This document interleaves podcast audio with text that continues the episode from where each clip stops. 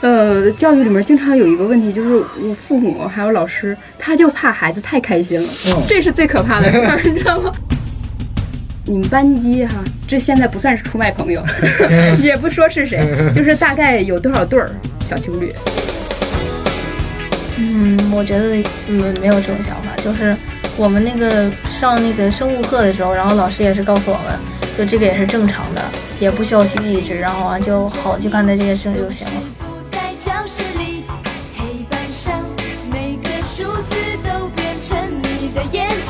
尤其在今天这个时代，是比任何一个时代都需要让孩子建立起他的一种自主性。如果他能确定，就是我能够让我的孩子是在驾驭这个游戏，而不是被这个游戏所驾驭和控制，那我觉得是没有任何问题的。嗯，那可能有家长说了，那那我怎么能这么小的孩子，他怎么控制得了呢？嗯但恰恰就是因为这么小的孩子，反倒需要不断的去练习和训练，培养他的这种能力。如果他现在连个网游、手游都控制不了，那他未来人生路上，背后被资本也好，被这个大数据的这东西也好所操控的那个可能性会更大，那个是更可怕的，远比你一个手游的问题要严重的多。有一点短暂。就我们当下的孩子，他所要处理的信息，呃，过于的大，而他所获得的陪伴又过于的少了。希望能够永远不分离。欢迎大家收听活字电波，我是小雪啊。这个快开学了，我们今天呢邀请到了暑假快要结束的老师和快要开学的孩子来到了录音间，有请我们这个凤梨老师和我们的子昂同学打个招呼。嗨，大家好，大家好大家。好，这是凤梨。嗯还有我们的编辑部的主任蒙渊同志啊 Hello，也来参与大家好一下。那个凤梨老师昨天呢就发了个朋友圈，说自己从未如此期待过这个开学前的这个全体会，然后因为这个暑假的新闻都很刺激啊。其实，在我们普通人认知里，觉得那个教师是一个非常稳定的行业，但是最近出的很多的那个教育新闻，就是让我们这些外人也感觉到了一些 茫然和波折感。呃，就是凤林老师，你把你最近听到的这些新闻这个刺激程度排个序吧，前三的。嗯，汇总一下，就是如果是按我这个本职教师的这个感觉来排序的话，那肯定是离咱们现在最近的这个要要开始轮岗的这个新闻，我觉得还挺刺激的，因为它可能意味着你所在的那个学校可能会变，就是你教教学的那个环境会变，然后你的那个教学对象呢也会变。呃，但是具体怎么变，是不是和我们想象的真的是你这个老师就要轮到别的学校去？这个可能还是会有很多空间的。我我现在了解到的可能还会有几种形式，不全都是这个老师直接到另外的学校去教书，而这里面可能还涉及到会不会以后老师的那个呃编制以及你你你所在的那个就是管理的那个地方，由学校会不会提到别的，比如说提到区里面，或者甚至到别的什么地方，可能都未定啊未知，因为对于一个这个新找工作的这个大学生来说，那可能都希望去去一个好学校，但如果一旦真的未来都是把这个轮岗推的特别的到极致的话，那可能也就不存在去好学校的问题了。嗯，所以这是对教师这个行业是很刺激的一个事儿嗯。但是我就很期待嘛，到底开学以后会怎么来落实这个事儿？但这个现在是北京地区还是全国现在是北京在提，啊？嗯，然后一其实也提了很久了，一直有一个概念叫区管校用，就是区老师啊由区里来管，学校来用。哦所以呢，到底轮到哪个学校呢？是到时候区里会给你排，但是一直没有推行下来。如果他这一次真的是有力度来做的话，呃，确实是能能掀起很大的一个波澜，对这个行业。嗯，我看有的部分是说，针对快退休的这些老师，他们这这个这个可能性会更高，是这样哎，我看是那个，我看那文就是发的新闻上面是说，呃，离退休这个不足，比如说不足六年还不足五年，然后也就是说，哦，那我是理解呃理解反反了，对对。对对，就是然后退休的你可能安定一点，就是那是的是的。嗯嗯。那还有别的吗？呃，那再往下面可能就是我们说这个双减政策，一方面是对校外机构的，那当然我在体制内呢，可能对我的冲击没嗯冲击没那么大，但是我我的那个在机构里的朋友们，哇，简直就是这个行业了是吧行业变天了，就是。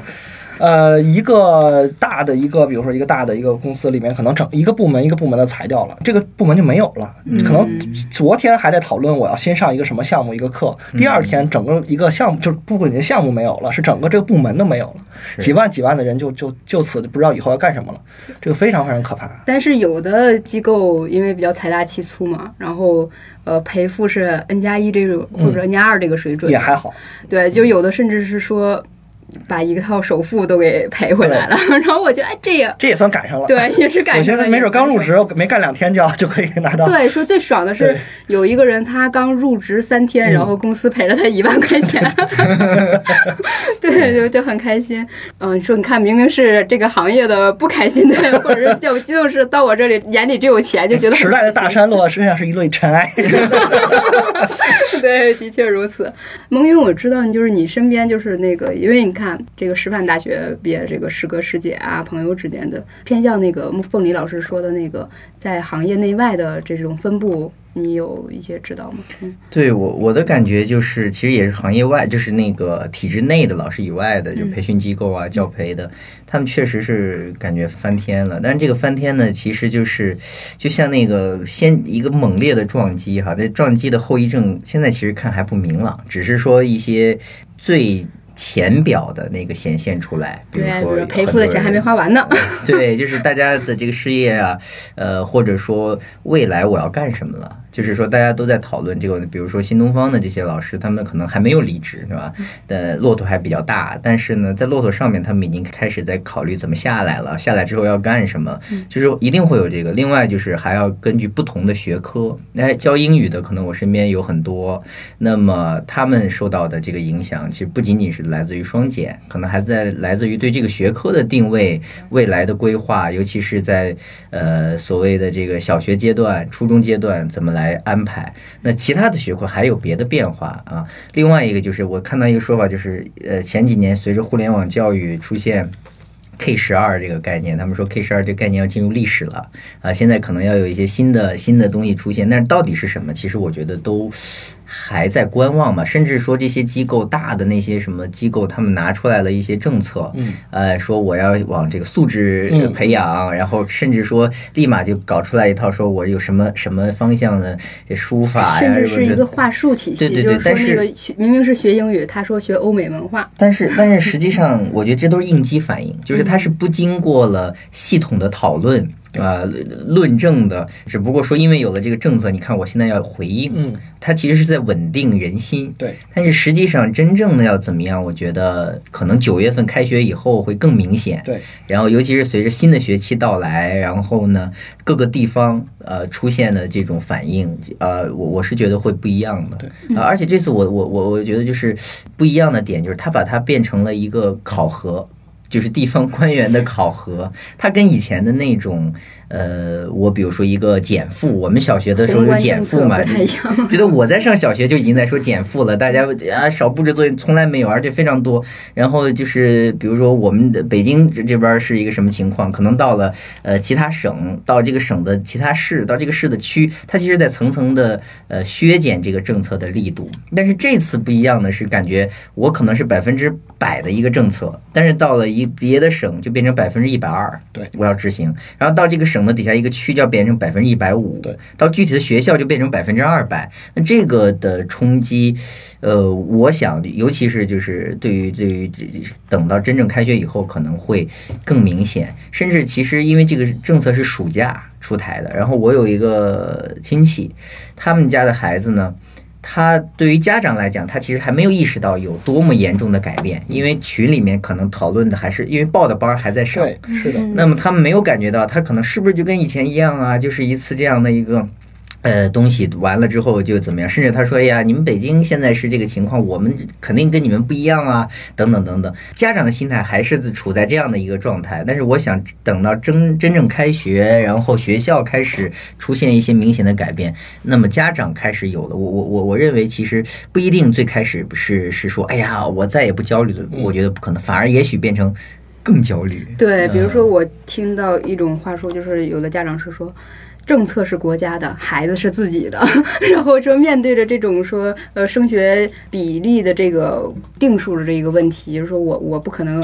因为我们对那个整个所有的那个行业还是有一种歧视或者轻重的感觉在吧？他就是还是希望大家会走上大学这条路，是吧？啊，我们说这儿，你看子昂都已经，哎呀，小眼睛，是我们这些大人在聊什么？你也还没有感觉到？老师，那这个是不是为了减少那个学校里两极分化，然后就为了让它更公平一点，是吗？哇哦，对对，政策理解非常到位。对，是的，是的。我现在其实觉得这个小小学生就很厉害啊！我现在但凡问家里的亲戚，这个小学女生她在看什么喜欢的动画片儿什么的，她一定要给我讲这个动画片儿啊，其实是有一定内涵的。啊，嗯大概是在讲环保这件事，就上升到一些主题，然后可能我会觉得，哎，那我们之间的交流是因为我长了一张大人的脸，然后他要给我这种方式来解释，还是说我们可不可以放开？就是我们可以这个大胆的说你自己的心声啊，就是怎样？比如说，如果说你现在时间更多了，这个呃双减我们不用去补习班了，你觉得你的同学会有更多的时间呃相互交流吗？然后或者是说甚至其实就是互相玩儿呗，对踢踢球。哦，对，但是平时应该没什么时间，就是，嗯、我听最近有一个新闻，就是说以后可能放假，呃，不是什么放假，就是放学可能都不会早于五点半了，都就是会放晚，但是然后就是早上上学时间它也会变晚，嗯好像就是初中生是第一节课不能早于八点钟，但可能平时就没有什么机会去互相交流了，就是然后完了我们放学也有各种各样就是学校的什么社团活动这样子。哦，哎，可是，在我的记忆里哈，就是同学之间那个十分钟的恋爱，这个下课爱的一个延续，就是去补习班儿。就反倒在补习班儿，我们有更多的机会，就是一起路上走啊，然后补习班儿的那个座位可以自己选择嘛，然后呃，产生了更多这种呃情愫啊或者之类的。那只要，你们现在的同学当中有这样的现象吗？嗯，多半儿是没有的。多半是没有，非常纯情，是吗？已经已经比例已经很大了，我觉得多半没有意味着那那另外一半是有的。啊，对，就是呃，就说你们你们班级哈，这现在不算是出卖朋友，也不说是谁，就是大概有多少对儿小情侣？嗯。呃，这说不好吧，啊？还有一些在行动中是吗？我对这个不了解。我觉得可能是他们这个年龄吧，他就是对于情侣这个固定的这个关系，可能还没有那么明确。嗯他可能是心里面有有有有想法，或者是有有这个感情的萌动，但是还不像到了比如说初中高年级或者高中，他会确定下来我和你是一个情侣的关系。嗯，比如说张子昂可以说说你自己吧，你有没有这个情感的萌动？呃，这个是有的，但是可是就是大人们都在传递一种思想，就是你是个学生，那你主要工作就是学习，现现在主要还是学习方面，就不要再去多想这种事儿。那你自己会怎么处理这个问题呢？就是在学校里面，如果你你你觉得这个姑娘我你对你特别有吸引力，然后你会怎么来处理你的这个心里边的感受？你是怎么抑制你自己这种情感的？或者说嗯或者说需不需要抑制？对，一个一个回答可以？嗯，我觉得就是你出现这种情况就也正常的嘛，嗯然后就我觉得也不需要去抑制它。嗯，我也觉嗯，那你有什么表达吗？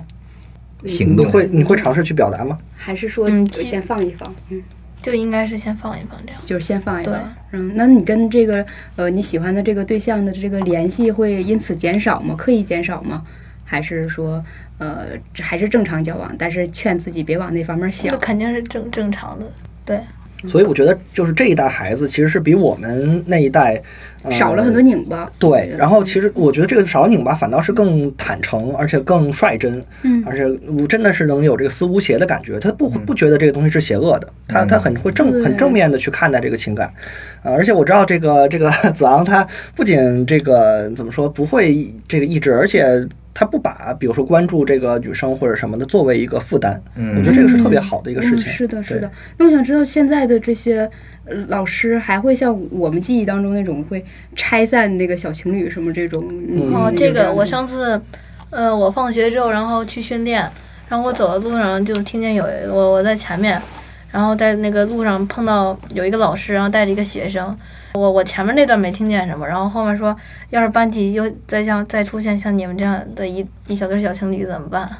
就是我觉得还是有的，嗯，就是说你们俩别那个带坏了班级的这种风气，这种这种表达是吗？因为我觉得嗯可能情况会有不一样。嗯，因为这个这个老师的这个代际其实还还挺丰富的。对对，嗯，可能稍微这个保守一点的老师，比如说老派一点的老师，可能还会觉得这个确实会影响到学生的成长和学习，影响到他们的身心健康，影响到班级的氛围。但是其实对于比如说像我们这种这个年龄可能稍微小一点的老师来说，我我们倒不觉得这是个问题啊，嗯而且甚至有可能还会可能是好事情。嗯，就是因为你的这个，其实我开家长会的时候也经常会跟家长沟通这个问题，就是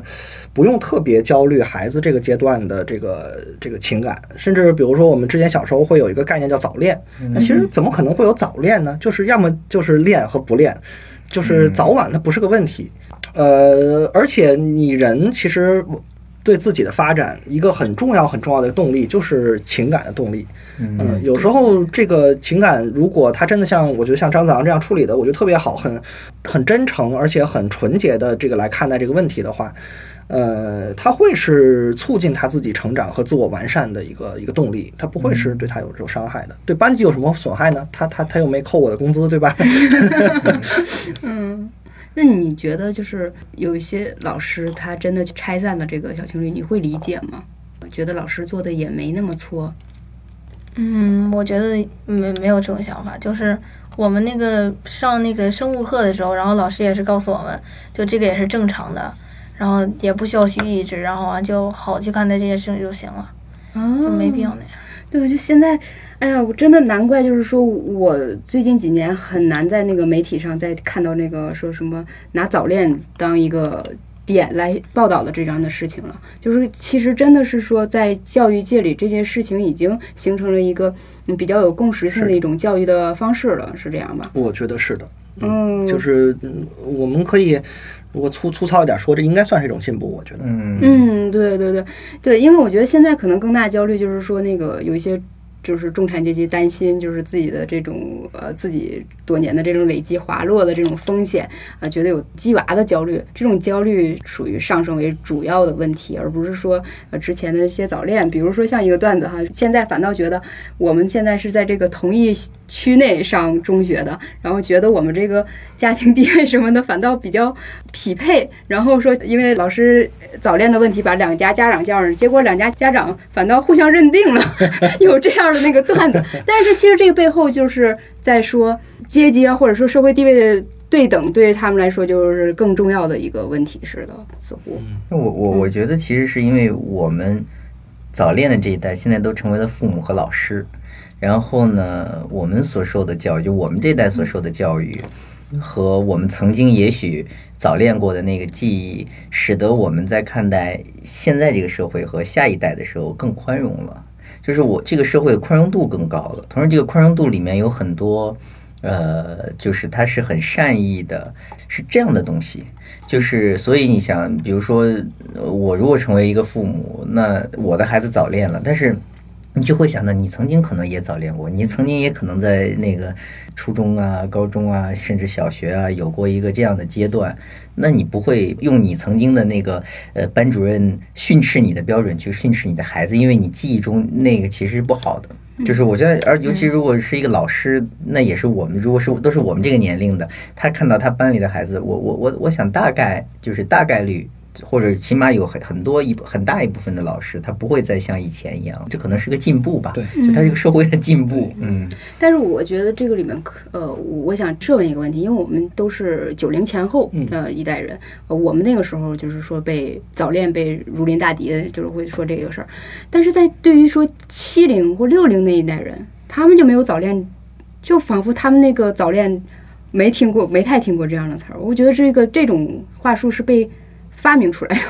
就是被呃给从这些问题里边揪出来的一个靶子式的一个问题。比如说，我记得就家里有一些那个七零年代的生人哈，然后那个他们也是比较早的一批大学生，相对比较早的一批大学生，然后他们上学的时候被呃树立为靶子问题的是说，他们当时是喜欢看金庸小说，嗯，然后觉得是那个小说迷就要挨这个少不了这个棍棒的伺候，然后是我们八零后可能说是那个早恋，八五后的那个网瘾，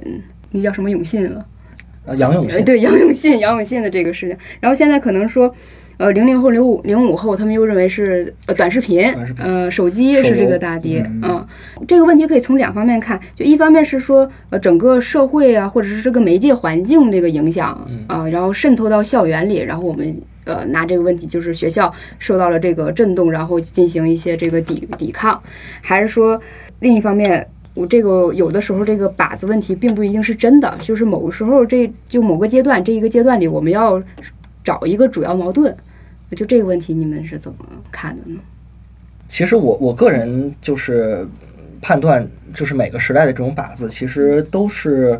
时代焦虑的一个很重要的一个呈现。它它都是一些伪问题。比如说我，因为最近正在和这个一些朋友一起开一个这个《西游记》的共读的活动，啊，所以正在翻那个有一本书挺有意思，叫这个元明清的这个禁书的一个。就是小说的这个禁书的一个资料，那里面会提到的那些我们今天看作名著的，其实在这个明清时期都是很严厉的禁书，而且为了禁这些书，比如说无论是《水浒传》还是《红楼梦》还是什么，为了禁他们，还会要制造出一些这个焦虑和谣言。这个一是先从作者的谣言，比如说这个说这个施耐庵啊，说这个曹雪芹，他之所以后面那么惨，或者他们的后来家族这么惨，有这么多的悲剧啊，和他写这个小说的报应是有关系的。啊，比如说还有说这个呃，读了这个小说的这个有出现过什么什么的一些事情啊，比如说读了这些这个会淫会道的小说，那这个孩子这个生理上会出现一些这个不可逆转的问题啊，导致他一辈子就完蛋了，就是这个感觉啊。但是但是你看，今天我们居然全国统一的教材里面要把这些书放到所有的中学生必须要读，那所以这个书在前显然我们回头看，那明清时候这种这个焦虑显然就是一个伪问题。嗯那同样，我们今天回头再看那个金庸的武侠小说，对今天小孩来说，其实都没那么大吸引力了。你让他看，好多人都不看了。所以就是我们这代人看了成长起来呢，也没出任何状况。嗯包括其实像这个嗯手游啊，这个网游啊，这个问题也是这样的，就是现在班里面最焦虑、最焦虑的一个问题，远大于谈恋爱焦虑的，就是玩手机。嗯嗯，有也有家长这个反复的会会问我怎么解决这个问题，怎么办？然后呢，还会说，你看教育部都发文了，我咱们是不是也应该全班禁一下啊？大家都禁了，我们孩子就不玩了。那那那就光禁我们孩子，我们孩子还跟我们说这个家长不应该啊什么的，有矛盾。但其实可能就是问题不在于这个东西能不能玩，或者能不能读，能不能这个看啊，而是说任何一个时代，这个培养一个孩子，他能不能培养出他的一种主体性，就是到底是我在玩这个手游，还是手游在玩我？嗯嗯，尤其对这个问题，在今天格外的变得更加明显，因为在比如说古代，包括这个八十年代的时候，呃，那些对孩子有吸引力的那些作品也好，或者是什么东西也好，它的这个力量。它对于孩子的那个迎合，他是没有这么细细精细的，那么细致的。但是今天的一个网游或者手游，它对于一个用户的那个迎合，那是非常非常细致到位的。它能把你的那个需求和你的喜欢的那个东西能推到极致，就是为了让你喜欢，让你来玩，让你爽。嗯啊，所以尤其在今天这个时代，是比任何一个时代都需要让孩子建立起他的一种自主性。如果他能确定，就是我能够让我的孩子是在驾驭这个游戏，而不是被这个游戏所驾驭和控制，那我觉得是没有任何问题的。嗯那可能有家长说了，那那我怎么能这么小的孩子他怎么控制得了呢？嗯但恰恰就是因为这么小的孩子，反倒需要不断的去练习和训练，培养他的这种能力。如果他现在连个网游、手游都控制不了，那他未来人生路上，背后被资本也好，被这个大数据的这东西也好所操控的那个可能性会更大，那个是更可怕的，远比你一个手游的问题要严重的多。嗯啊，真的觉得听那个老师自己来讲这些焦虑和他自己的思考，又 超乎于我们自己在编辑部里边儿 一些自己的 一些设想哈。对对，因为我我我会想到就是那个我孩子他的那个懵懂，可能就是像我们这代就是来自于影视剧嘛。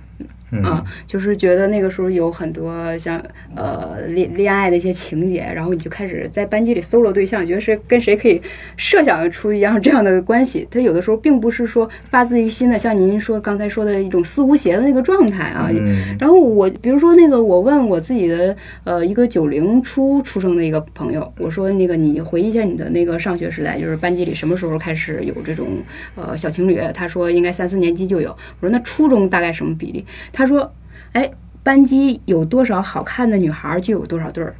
其实这一句话看似是一个调侃，但实际上就包含着说，那我们当时对漂亮的这个定义是怎么回事儿？是来自于谁啊、明星啊，或者是说一些模仿哈？你觉得是谁好看？然后这里面也暗含一种，呃，那我谈恋爱是不是来彰显一种我的男子气概？他是被这种社会的一些形象倒推过来，觉得我自己在成长，这样的一个呃动因去做这件事情。所以我就想知道，现在的孩子他可能就是面临那个呃手机里的那个问题很多，但手机里现在的东西太杂了，就是很多东西我们根本就没有一个呃我们自己接受的也。怎么说？整体的虽然有我们现在觉得，哎，在劣币驱逐良币的这么一个网络环境下，但是仍然还有非常非常多元的内容，就不知道孩子接受的是什么。就像以前我们好歹还知道，大家都是最近看了一个什么电视，像看《古惑仔》被影响了，说看《还珠格格》被影响了，但是都不知道现在小孩儿被影响的那块儿是什么。嗯对，但但是刚刚那个呃凤梨老师说了一个我引起我一个想法，就是我想就是因为我们这个时代呢，就我们当下的孩子他所要处理的信息，呃，过于的大了，而他所获得的陪伴又过于的少了。那我们就我我我们家最近那个朋友送了一个那个扫地机器人儿，我没用过那玩意儿，我特好奇，所以我就打开，打开之后呢，它自动就要先走一遍家里的这些脚嘛，学习一下踢脚线嘛，它学它要自己找，然后我就总担心它是不是能能能能找到呢？然后它就碰了那个壁之后，它要转弯，然后再碰壁，它再转弯。这让我刚刚想到什么呢？就想到小孩儿，就是我们我的小时候是基本是疯玩儿，就在小学阶段，呃，六年整个六年都是疯玩儿的。在疯玩儿里面，你就你会接受到非常多的杂的信息，这个杂的信息包括男孩子之间的打架的、斗殴的、说脏字儿的很多的，然后也会接触到一些所谓的成人的禁忌。但是你那个时候的信息和你有一帮朋友。他会把很多的禁忌、很多的所谓的不好，在你的不断的碰撞中，像那个机器人碰壁一样的，它慢慢的测量出来，然后这个孩子自己呢是可以处理的。就很多孩，我我我相信孩子他他也是一个，他他是人类的构造吧，所以呢，他在自我成长的过程中，他会抵挡掉很多东西，同时呢，他自己增加很多东西。那这个东西通过游戏、通过朋友、通过这种疯玩得到。那么包括通过早恋也是一个东西，他他是他是把这个东西可以处理，但是现在的这个感觉呢，就是刚刚凤梨老师讲的，比如说手机的问题，呃，游戏的问题，然后短视频的问题，这里面有大量的信息是孩子他处理不了的，同时在他接收到这些信息的时候，旁边没有人。它不是一个游戏，首先，它不是一个可以一起玩的，它的那个互动是很，就像是中了邪一样啊！他那个傻笑，尤其是现在的东西，一款抖音在一，比如十天内，它突然都风靡某一某一款音乐和某一个旋律，然后呢，这个某一个单词什么 YYDS，它就在在某一个时刻，就像洗脑一样。但在这个过程里面呢，这些所有的大人、小孩、老人都在用同一个旋律指导自己的时候，他对于一个孩子来讲，他是没有认知的。然后他是混乱的，但是他这个混乱，他又是开心的。他这个开心并不是一个玩儿出来的，呃，一个行为，他无法处理这个行为，但是他会模仿。这个模仿下来呢，是呃很可怕的。另外一个就是说，手机这个事儿，我觉得就是我特别同意凤梨老师观点，就是它是避免不了的。就是说，这个时代每人都得有手机，然后呢，甚至我有很多的呃事情都得通过这种智能屏幕来处理。那么，包括学生未来可能现在其实已经是这样了。留作业也是对呀。那他不可能呃没有，但是呢，这里面有几个职责的问题，比如说那家长和老师的陪伴，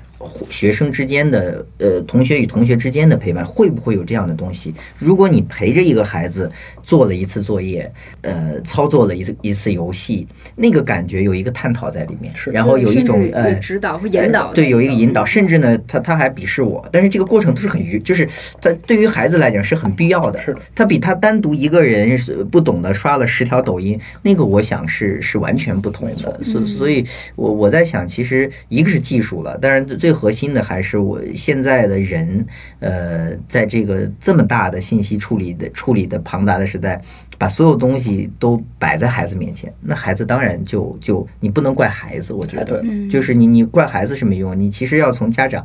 从环境找这个原因，我我我我的感觉是这个，嗯，而且确实就是班里面，比如说或者是其他班里面出状况的这个孩子，表面上看起来他是因为沉迷手机或者是什么，但其实是家庭内部出了其他问题。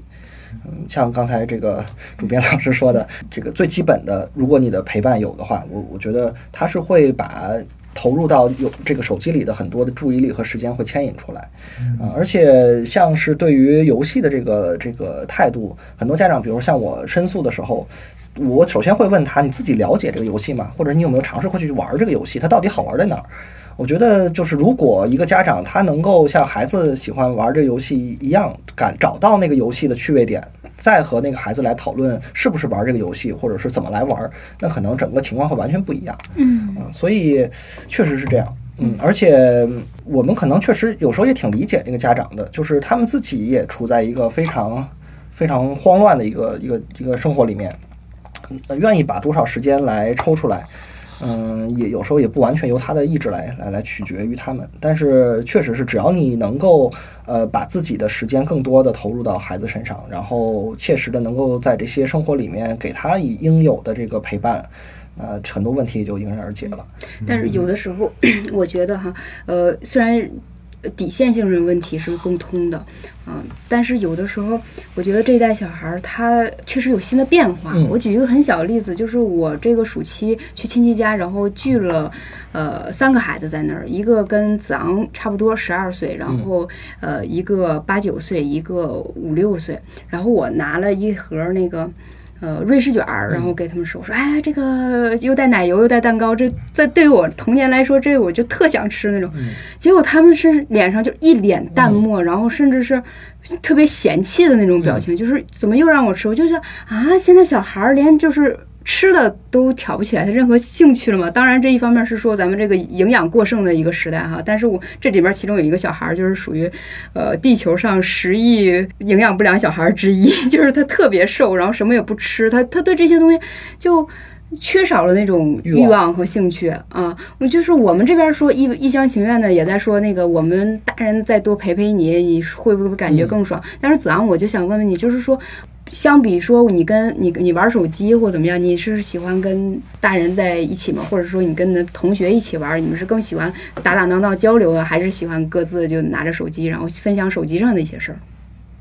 嗯，我觉得就是互相打打闹闹可能比较好，呃，也挺好玩儿。但是就是在手机里，我一般也是跟同学一块儿玩儿的。就是我不管在就是哪干什么，就是可能跟家长啊、跟同学都能就是扯上点儿关系。嗯，打成一也算是打成一片，这样是吧？就是手机上的那种联系，也是你们联系的一部分，这样、嗯是吧？所以它可能就是每个时代都有各自时代孩子的交往的平台和方式。嗯，像我们小时候可能是是游戏机游戏机，对 玩跟 boy 玩个什么 东西，对那个凑凑在一起都聚着看着一个人在那玩儿，然后很很开心。嗯，但是到他们这一代，确实是每个人都可以有有一个手机，然后包括他刚才说他刚这个也在玩的那个王者荣耀啊或者什么的，可能也是社交的一种。对嗯，所以，但是可能对于今天的大人和包括家长来说，带给他们很大的一个不安和恐惧的是，呃，以前的那种交往方式，他们是可以想象的，是是可以知道是怎么回事儿的，是可见的或者可摸看得见摸得着的。但是现在的这个互联网的这个社交和游戏方式是他们无法把控的，呃看不见的，然后也参与不进去的。呃，不知道你们在干什么，然后不知道你们玩的这个东西合不合适。啊，其实我觉得是和这个时代的这种社交方式的划分的精准化是很有关系的。就是有一些东西就是只为这个群体来来设计的，另外一个是为另外一些群体来设计的。就好像我们现在成年人、年轻人的交往和父母其实是差别很大的。父母其实也完全不知道你们年轻人在搞搞些什么事情，只不过他们已经完全没有能力来控制你了。所以有时候，嗯，我觉得父母有时候也需要考虑一个问题，就是到底是我在关心这个孩子。还是我的对于这个孩子的控制的无力和和茫然和焦虑，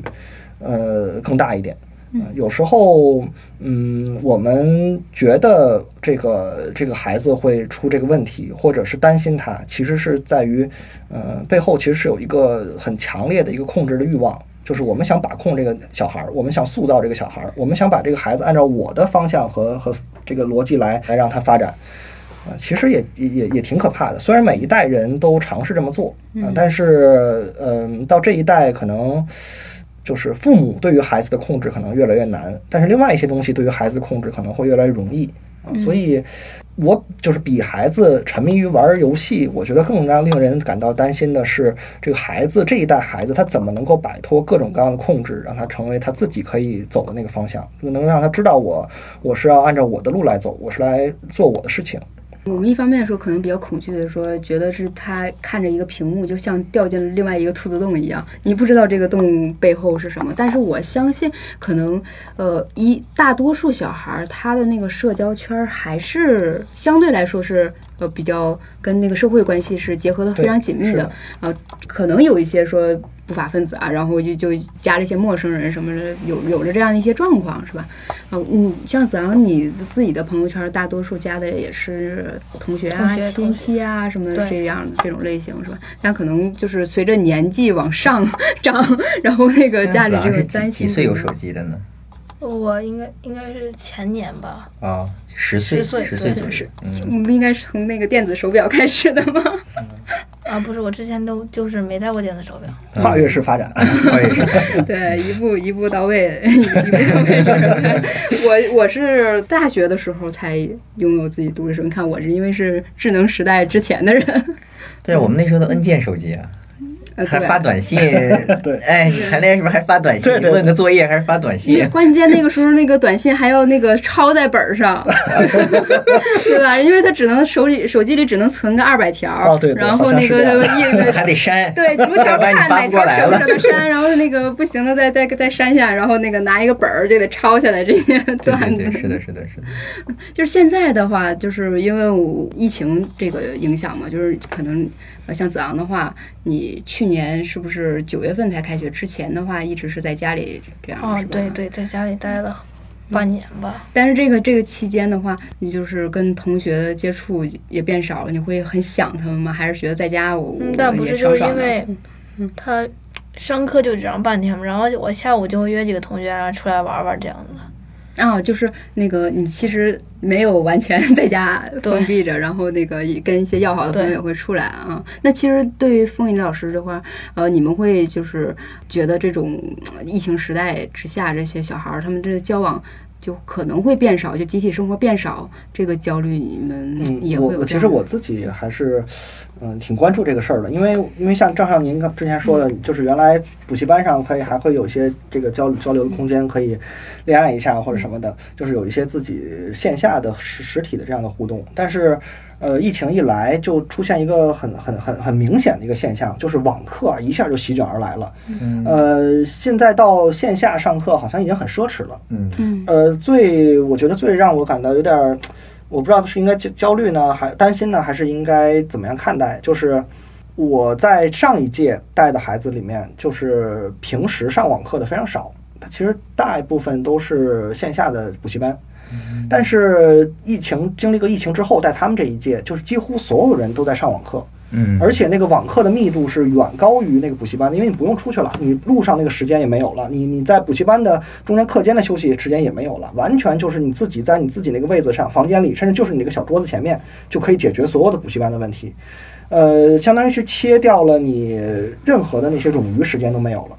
呃，就是网课一来，就是逼的学生的那个冗余时间只有什么呢？只有我把那个摄像头关掉，我自己在下面干点别的事情。但是你把摄像头关掉，你自己干的别的事情呢？家长看到了以后又很担心。你看我这个孩子，这个也不好好上课，这这怎么办？这就会变成一个特别 特别难以解解决的一个卷起来的一个问题。就是我会家长就会一担心，那我就只能把他的时间更多的占用到网课上。嗯，你你反正你会浪费自己的一点时间，那我还不如都投入更多的网课来占据你的时间，我心里还踏实一点。我起码知道你这个时间在上网课的。嗯，所以就是这个网这个技术一来，就是无论是家长也好，还是其他什么东西，我们不太好讨论的东西也好，对于这个孩子的占用和计算，其实更精细、更准确对。这个是让我觉得还是挺担心的。对，我觉得甚至是很可怕的。对，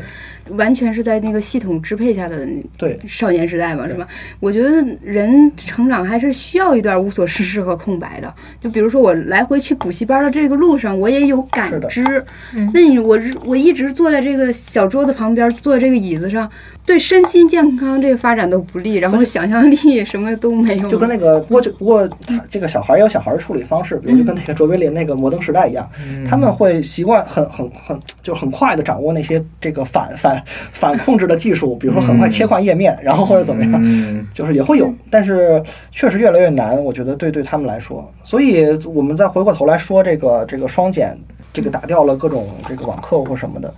我觉得对于这个市场或者对于经济来说，我我觉得还是特别是对于从业者来说，我觉得太太不幸了，就是这个时代。嗯但是，嗯、会不会一个契机让就好像让一个发展的很繁荣，但是好像甚至烂熟的一个一个一个一个状况，把它推倒重来？嗯，重新野蛮生长，那会不会有一些新的可能性？比如说，有没有可能减少对于这个呃孩子这种精准控制？嗯但是，嗯，也不好说，因为技术来了，它它这个东西，补习班不来控制你，可能其他的也会来介介入你的这个生活。我觉得可能因为这个技术的诞生，他就想要以控制为它的动因，是的以驱使驱使的它的一个动因。比如说，呃，前两年看的就很悲哀的一个事情，就是给小孩戴上那个头的那个环儿，嗯然后智能看他谁走神儿了，就是这种、这样的东西对。就课堂上可以有精准监控，就只要你想，我就可以做到。说我甚至可以分析你的面容表情，然后那个看谁在那个走神儿或者注意力那个分散了，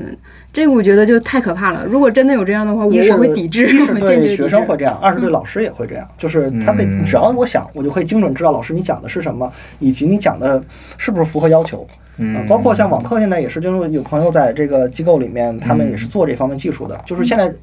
想要通过这个屏幕来捕捉你老师的言行是很容易的，就是特别方便，便于来来来来进行把控。这不光是一种什么 Big Brother is watching you，就不光是这种呃感觉，就是而且是双向的，甚至我觉得有的时候对老师的这种监控，或者说对孩子注意力的这种判断，会成为这课程的一个卖点，对，是的，就直接告诉家长，我我你可以很放心，他绝对是在学习呢。是的。嗯，呃，我想知道，就子昂，你们同学之间交流，会觉得你们有压力的感觉吗？会有压力大的这个地方吗？嗯嗯，就是大部分同学应该是没有的。啊，还是很快乐是吗？哎，我这对欣慰了好多。对，因为我因为我我感觉就是双减，它如果真正好的效果，其实我我我我当然觉得那失业是不好的了，但是呃，从大的格局、大的 大局观上来讲，我觉得也许它可以释放出一些空间给给童年，呃，给给青春期，就是那个空间，我觉得不要再想着它释放出来了，我要用什么填满。对，而是说它释放出来之后，这个空间就是拿来做，呃，我自我探索的，对就是孩子的自我探索也好，孩子和家长自我探索也好，还是教育的内部他进行自我探索也好，就是他其实要有这个空间的。如果你把所有的东西都占满了，那么。对，无论对于其实孩子自己可能没什么，就是呃，如果我们说技术，那么他从有了疫情，他从上了初中，可能大家都这么干，他其实不具备一个一下子就具备一个，哎呀，我要反思这样的能力。这个反思其实是反过来是大人、是教育工作者、是这个社会给的传导的。但是如果他连那个空间都没有，然后大家也都没有的话，他怎么建立这个反思的意识？另外就是，我觉得我还是特别希望有那种群体活动。对，就是我觉得现在的就是呃，孩子们一起的活动特别少，没错。动不动就是什么呃，我我我我听到的家长。最近的亲体活动，我插一句，我知道什么？我一个小学老师，他还是当音乐老师的，前两天带着孩子们一起去打疫苗。啊，因为因为就我没听过我听别的事儿我听到的都是寒暑假报各种夏令营，嗯。啊，就是说，但是就夏令营都是有功能性的嘛。嗯，我是这个，我是 AI 的，对，呃，我是机器人儿的，我是什么，就是其他的，它是有一个研学的性质在里面，它的背后还是有一套所谓的算法的。对。哎，他让这些那家长来觉得家长解放了呀，哎，你这出去一周，我我们 就生活解放了，然后你就出去出去玩，而而他还觉得这个夏令营是一个很怎么样的，但是实际上这都不是。这都是被动选择的结果，这都不是家长的主动选择，也不是孩子的主动选择。呃，然后呢，这样的东西一以贯之下去，它形成一个定式之后，它就是一个社会的定式。然后每个孩子和每个家长都会，我比如家长和家长之间就，哎，你孩子这暑假干什么呀？哎呀，我们参加了一个什么，参加了一个什么，咱们就都变成这样的一种讨论。而一开学，那么孩子与孩子之间的交流变成，哎呀，你参加的什么？你去到哪儿啊？然后我参加了一个夏令，我参加了三个，就会变成这样的一种一种一种一种感觉。那这个感觉其实也都是不好的。我我的感觉就是说，真的所谓的要减，彻底的减，那就是说我我这个东西关掉了，关掉了之后释放出来了这个空间，这个空间是弹性的，或者说应该是让它尽量保持弹性的，而这个弹性是留给孩子在里面蹦跶。是的，然后蹦跶出来的那个空间是对的，就是就跟我们，我觉得我们在小时候还是有这个空间的，还是有很多那些游戏的。对，要不然为什么现在的那些很多的这个视频都在怀旧啊？对，哎，跳皮筋儿啊，踢毽子，我就很很少有有看到跳皮筋儿的那个女孩了。呃，别说男生了，以前还有男生在一起跳皮筋儿啊，现在对啊，我现们小学的时候还有人在，还有人课间在那个走廊里跳，很多是吧？就是我觉得要多这些活动，然后呢，反而不是各种补习，嗯嗯嗯，如果说把孩子给呃释放出来，给他们一个空间，但是现在有一个问题，就是父亲母亲这种父职母职非常的繁重，还有自己本本身的那个职业工作，就是我们这个教育的这个公共性啊方面有没有什么其他方面的一个支持？整个社会对他的一个支持，比如说以前我们那小时候虽然很野，但是家里那个社区周围总是有人的，就是一些邻居啊或怎么样，其实是可以帮父母稍微看一看孩子的。但现在的话，就是这种环境，嗯，尤其是城市里，我就不知道这个小孩儿这个安全安全性方面怎么把握。哎，我昨天看到一个政策，刚刚好问凤梨老师，就是他说有一个呃放学以后社区的是吗？不是不是学校说呃每一学期都价钱都定好了三百块钱，什么就是留在学校里面呃什么的。嗯，他是有这个想法，但是我我就是我很期待开学，就是各种这样的设想，我想知道怎么具体落地。哦比如说像刚才张子昂这个说的，他说可能放学以后也要延长嘛，对对当然那个不是强制延长，嗯是比如说你家长看不了，那你可以在学校来来来来来留着。这个看看影视作品啊，或者看看书啊，或者是搞点什么活动，嗯嗯，应该会有，应该会有，因为这个其实在这个双减之前，像这个三三零啊等等一系列的政策已经推出来了，就是、就是托管，然后这个你你可以就是由学校负责。由学校负责。哦然后他们现在还有一些说法是可以和社区进行一个关联互动，就是由由社区接过去来来做一些组织的活动，让孩子在社区可以完成他的这些活游戏啊，完成什么的。嗯，但是就是嗯，都还不知道怎么来来来落地。那这样，因为像像现在的社会上还是会有像小饭桌啊什么的嘛，那这些其实是私私私营的嘛。嗯那如果我们比如说现在可以有学校的托管，然后学校跟社区的对接，那这种小饭桌是不是也也也也就面临着没有了？对，包括小小饭桌，还有原来那个前两年特别热的是托管班，托管班，嗯，就是几乎每一个学校门口、小区旁边都会有托管班，就是专门把这个父母接不了孩子的这个拉过去，特别是小学，原来放学很早嘛，对父母都没下班，三点半嗯，所以只能父母再花一点钱放到托管班这里。现在就是因为这个舆论压力太大，大家觉得这个、嗯政府应该管，所以政府拉过来全都管了。哦。嗯，但是能，怎么都还管，没落地嗯能不能管得了，都其实不好说。难道只是说政策上一个指引，说托管班可以，但是托管班不能管学习，你不能在里面呃补习，可以就变成兴趣了嘛就是假如比如说空间暂暂时，比如，假如这个学校就是把这个托管这一块儿都会吃进来了，那校外的基基本上没有什么优势了。那我那免费在这儿，或者极低廉的价钱在学校里面，那我何必要我一学期交三百块钱，对你说那哪个家长不愿意何？何何必要上外面的托管班？嗯外面托管班其实原来也是和比如说一些兴趣兴趣的培训啊，或者是学科的培训啊关联在一起。所以家长原来想的，哎，反正这时间也浪费了，就放到那儿那儿去算了。嗯，就是那如果说在都学校已经管来了，那我们肯定是有人员配置嘛。那你们老师会不会担心你们下 对，这也是我我很期待看开学以后会怎么搞这个事情。就是已经有些地方它的这个这个方法就是集中起来嘛，就因为也不是所有的人都需要托管，所以可能集中起来，然后有有一部分老师轮着来来来带来看。嗯，啊，但是至于这个老师自己的家庭怎么搞，那那那这就不知道了。比，如像我想这老师的负担啊，多重。对啊，像我像我们都是基本上早上七点就到单位了，因为班主任嘛。然后我我像我自己经常晚上六七点才走，嗯所以本身其实在单位时间已经非常12工作量小时填得很满，嗯对。然后这个后面就怎么把这个东西，很很有可能还是会压到班主任头上。但是压到班主任头上呢，真的是太可怕了。对啊，我这不堪想象的。虽然虽然班主任经常给我们造成的印象就是把把体育课改成数学，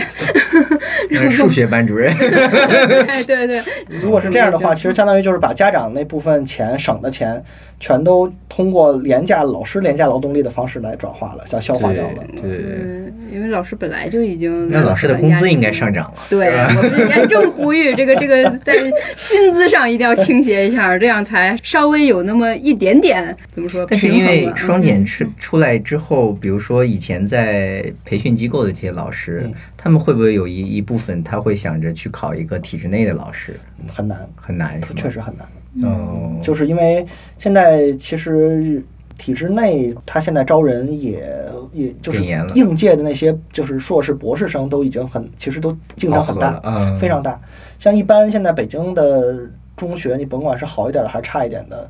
如果是高中来招老师的话，就是博士生基本上是一个标配，对标配，哦就是是一个确确实压招聘的这个竞争非常非常大。那包括像今年，呃，已经卷到了师范大学了嘛，嗯。就是各个地方的师范大学的分数线普涨，就是的，已经涨很多，有的地方甚至涨到了就比清华在当地的招生线低几分，我的就涨到到这种好像是二十五分儿是那个我我还专门我来查一下北师大的招生对，就。是就是北师大在某一个省的那个招生的那个分数线仅低于北大十五分儿还二十五分儿，就不会超过三十分儿，是这样。然后哦从招生线看到一种趋势，对，就是因为大家就是这些一系列的推出来的政策，就让他大家对这个，嗯，不知道这这么说合不合适啊？就是对未来的经济和未来的发展都很迷茫，对，是的不确定。他他大家都想，那只能钻一些确定的安稳的东西。嗯，那老师呢，听起来好像国家在扶持，但是所以大家都往这里面钻了。嗯，这个双减政策，一方面在我们说从经济角度来看，说可能是产生了一种迷茫，但是对孩子来说，他可能会是一个我们全社会的人觉得我们应该过一种人的生活了，这孩子可能会找到一点失落的快乐，就大家觉得可能会有这样的作用。对，期待只能说是对，期待只。是是期待待，对，嗯，所以我很期待开学以后。我真的从来没有像任何这么期待过我我我我这个我都本人是极其期待厌恶开学校那些大会的，就是嗯就就就这些垃圾的信息全都是。但是这一次真的，我我从来没这么期待，想知道到底这个怎么落地，那靴子到底怎么掉下来。嗯，我都有点期待。是我们一起期待起来。来，你唱个校歌，太突然了。校歌。而且其实就是呃，就是这个时代的很多的问题，比如说像刚才我们说到，对于这个不光是学生了，对于所有人，其实都是那种这个控制的需求和精准的这个这个技术越来越增强。其实，在体制内也是这样的，就是我呃我们。呃，无论是这个给学生更多的空间，还是什么，这个还需要取决于就是体制内会不会愿意放开对于这个下面的责任的要求。嗯，就是学学校里面，就是无论是领导也好，还是老师也好，其实最最怕最怕的，比惩戒还怕的就是出问题、出安全问题，包括出各种问题。所以宁可很多事情不搞，咱们这个也别出事儿，稳稳当啊当稳稳当当的。嗯呃，尤其是前几年，就学校里面爆出来很多，比如说无论是这个这个很多不幸的事件呀、嗯或者什么的事儿，就是非常担心，包括一些意外事件。因为像意外事件，其实很多时候是不可避免的。但是这个意外事件的这个责任划分呢，就是在我们这个这个教育这行业里面又很模糊。嗯到底这个责任，比如孩子咔嚓的就在中午午休的时候，那在操场上跑步，就他就把摔折了骨腿，那那那你说这个责任该由谁来承担？嗯那其实学校很担心，因为现在判下来的话，学校一定是要承担责任的。嗯就无论你这事儿跟你学校有没有关系，跟老师有没有关系，是一定承担责任的。那学校承担了责任，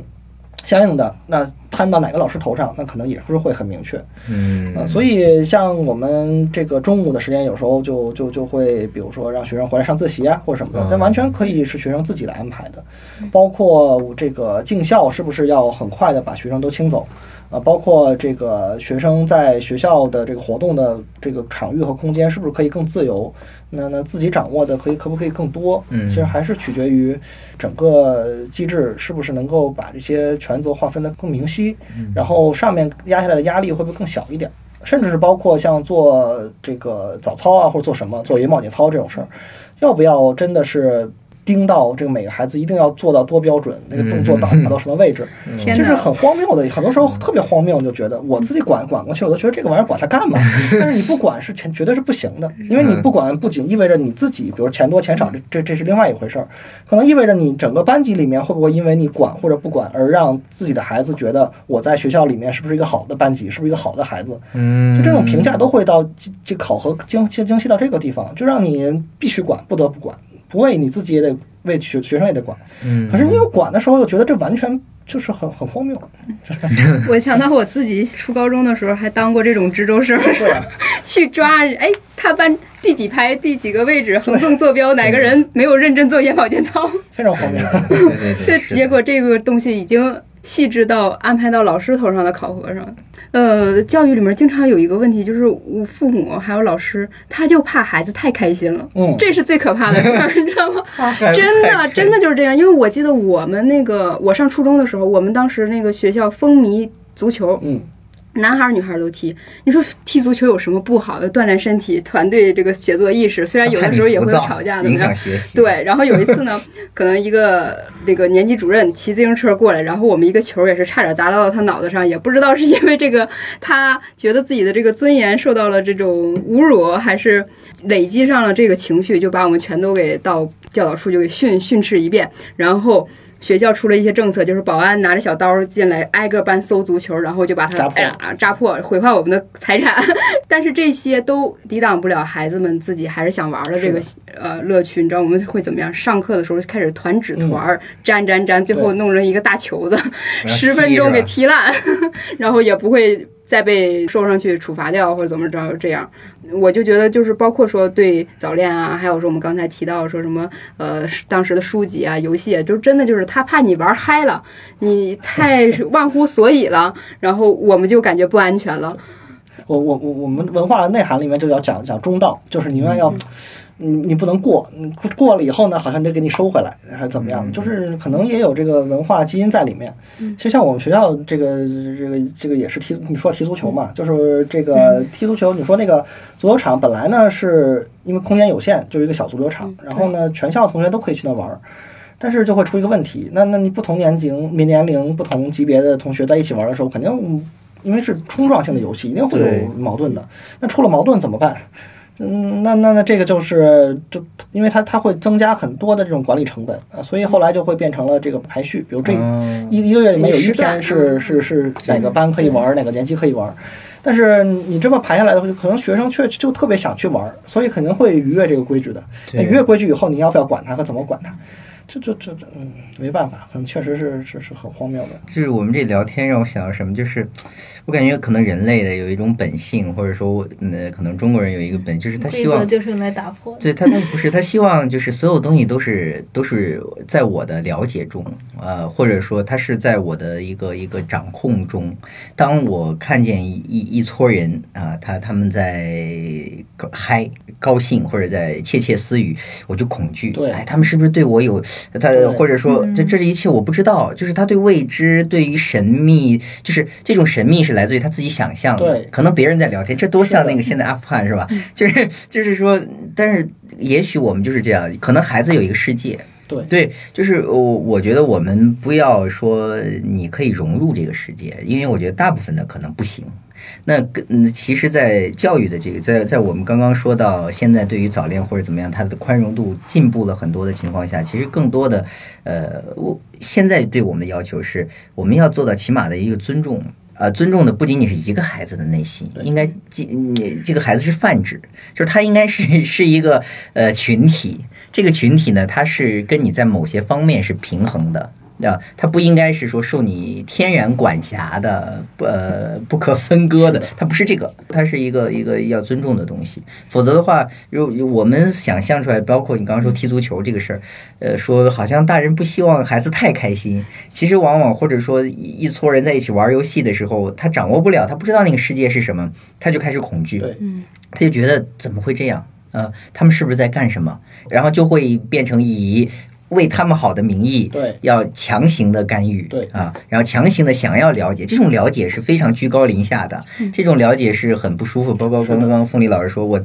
制作那个表，那可能我就是突然今天呃写完作业想踢足球，但是我表上没有那个时间，我不能踢，那我很苦闷啊。对那就是有有有这样的问题。嗯所以就是就是在我们的其实教育的这个体制里面，等级性是非常非常被强调出来的。但是一个一个好的理想的教育状态，它其实恰恰是要打破这个等级性，就是无论是呃领导对于老师的管理，还是老师对于学生的管理，还是各个层次的这个参差不齐的我们莫名其妙的各种这各种领导的管理，它其实都是这样的。可是就是最让我觉得难过的是，好像从我小时候到现在，那个等级性不仅没有被被拉平、被打破，好像被越来越强化，越来越强化。上面的人永远让需要你知道我是要主导的，我是要说了算的，我是要进行一个管理、教育管理的。但是什么时候我们能从教育管理变成教育本身，就是让他学生是在学校里面，他是要以学生符合他的需求的方式来发展和成长，而不是以我的管理为本位，我我怎么能够管得方便，管得节约成本。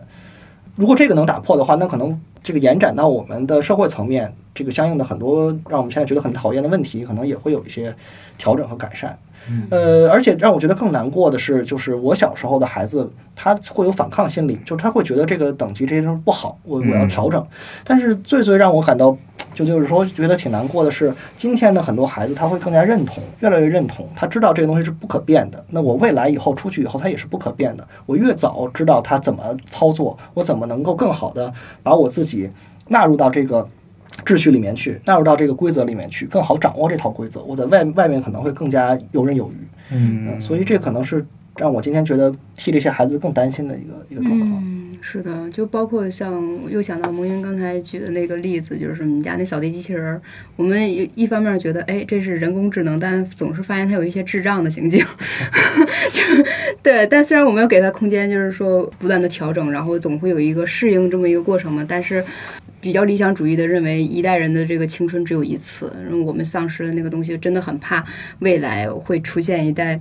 比较是暗淡的、失落的一代，呃，当时配合体制，但是是又没真正得到生命充实感的人嘛，嗯，可能是这样。其实我如果我们往好了想的话，可能。嗯，随着资源的投入的增大，我觉得有可能会有改改变。因为现在很多问题，包括管理上的这个僵化的问题，还是因为它资源投入太少。比如说，你像一个班里面，如果一个班一个老师就管理十几个学生，只只这个生源就这就这么多，然后你所能掌握的总量的这个资源还是现在不变的话，那你可以投入到每个学生的那个这个精力会会会丰富很多。那给予每个成学生能够个性的这个空间也会越来越大。嗯，如果这个比如说像我们现在看到的，其实特别羡慕，就是这个。国外的很多这个教育的理念和方式，其实可能也跟他们的教育资源足够大有关系。对因为他们一个老师就管，确实就管那些孩子。是的，就是像您刚才讲的说，管理想节约成本，这就是最大的一个问题。是的包括像嗯国内现在还是越来越那个，他现在现在就我们现在新入一年级都五十多个人，对，啊，所以就是包括比如像北京，其实很多方面大家会觉得相对还宽松一点，比很多地方也是因为这个。嗯我们有时候说，比如说衡水啊，或者说很多地方，他们的会批评他们教育理理念，但嗯其实有时候是那个理念背后是资源支持的远远不够。对，然后我们经常会北北京，包括很多甚至是北京里面占有极大这个不平等资源的学校，他会夸耀自己的教育理念和教育的方式是多么的优异，但其实大家不会去关注它，它到底被倾斜了多少资源进去。对，嗯，是的。好，那我们就期待一下，就是说开学是吗对，开学，然后也衷心开学以后，请啊凤林老师再来聊一下。对，对我就是给祝祝福凤梨老师，就是如果是说这个区管校用的话，别变成区管校也管，领导更多了啊，控制更强了啊。那也祝子昂下学期过得更加愉快，嗯，好，谢谢，谢谢。谢拜。